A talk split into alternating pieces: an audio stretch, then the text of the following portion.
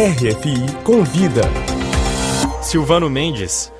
Sabe aquelas perguntas que você nem sempre tem coragem de abordar nem com seu médico? Pois é, um grupo de especialistas reuniu essas questões, às vezes embaraçosas, em um livro que acaba de ser publicado aqui na França e tem a participação de uma brasileira, a médica dermatologista e professora da Universidade Federal do Espírito Santo, Patrícia Debs, que é a nossa convidada de hoje. Bom dia, Patrícia.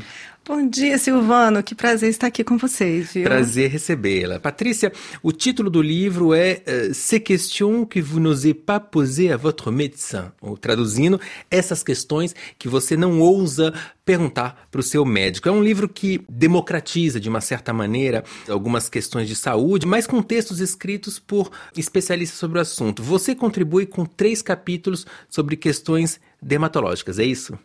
É isso sim, Silvano. Foi um prazer participar dessa obra coletiva. É, os colegas realmente são franceses, eu sou a única estrangeira nesse livro.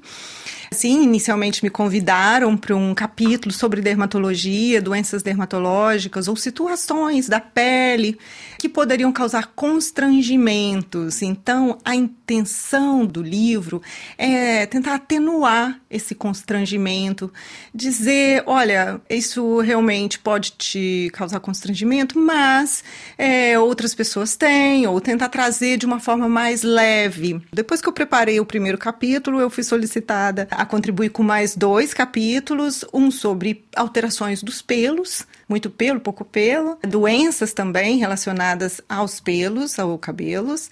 E o outro capítulo, o terceiro, é sobre glândulas sudoríparas e sebáceas, aquelas que produzem suor, cheiro, que podem se inflamar, podem causar acne, enfim, que estão envolvidas em situações que nem sempre são doenças, mas situações que podem trazer a essa pessoa que não é precisa paciente, porque isso nem sempre é uma doença, né? Uhum. Como, por exemplo, uma pele muito oleosa, ou uh, situações como glândulas inflamadas nas axilas, né? Que a gente chama de hidrosadenite. Então, outras situações como produção excessiva de cheiro no corpo. Então, foram capítulos que a gente teve que fazer uma coisa chamada popularização da ciência, voltada para essa desestigmatização de algumas situações, trazendo essa correlação com essa atenuação do desconforto para uhum. essas pessoas. Então, na verdade, para mim foi um prazer enorme participar desse, desse livro e ficou excepcional o conjunto todo. Qual o principal tabu em termos de dermatologia? O que, que você percebe quando você recebe um paciente que tem aquela questão que trava, que a pessoa realmente não, não quer falar ou não tem é. coragem de falar, ou às vezes demora muito tempo para ir até é. um profissional. Isso depende muito do país, do lugar onde você mora. Por exemplo, para o brasileiro, uma, como o corpo é mais exposto, porque usa mais tempo, roupas mais curtas, manga mais curta, então às vezes as manchas na pele elas incomodam mais. Então às vezes o vitiligo incomoda mais, é uma doença que traz um desconforto muito grande e como você tem essa área corporal mais exposta no Brasil pelo clima mesmo, né, a nossa costa imensa, né? E as pessoas, enfim, se expõem mais. Então, aqui já nem tanto, porque a pessoa usa uma luva, usa, então já depende muito do lugar. O livro acabou de sair aqui na França, tem projeto de tradução? Será que vai ter uma versão em português? Eu não sei te dizer, mas eu creio que sim, porque é uma, uma editora muito grande, né? Com uh, uh, provavelmente, uh, espero que sim, né? Uhum. Eu acho que é um livro que, se publicado no Brasil, teria também um, um público grande. E Patrícia, além desse livro, você participa atualmente de alguns projetos de pesquisa, entre eles um projeto em parceria com a Centrale Supelec, que é uma uma grande universidade, faculdade de engenharia, bastante reputada por aqui. Fala um pouco para a gente sobre esse projeto. A Central Supelec, a Central Supelec, é, como você mesmo disse, ela é uma junção né, de áreas de engenharia matemática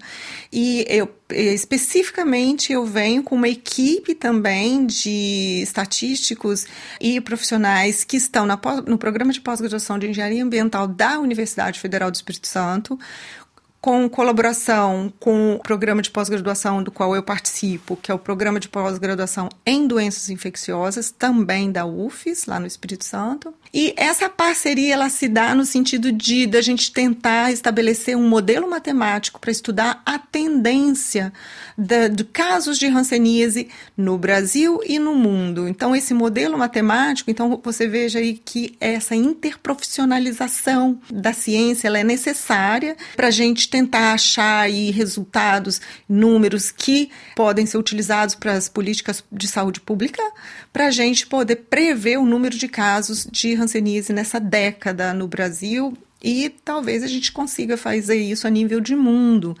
Hanseníase ainda é uma doença endêmica no Brasil, o país é o segundo em número de casos, primeiro é a Índia e ainda preocupa pela magnitude da hanseníase de provocar incapacidades e hoje nós temos no mundo em torno aí, existe estimativa aí de torno de 4 milhões de pessoas vivendo com as incapacidades relacionadas pela hanseníase. Então, é uma doença que tem pouca atenção é, a nível de mundo, mas é uma doença que nos preocupa bastante né, no Brasil e a Organização Mundial de Saúde.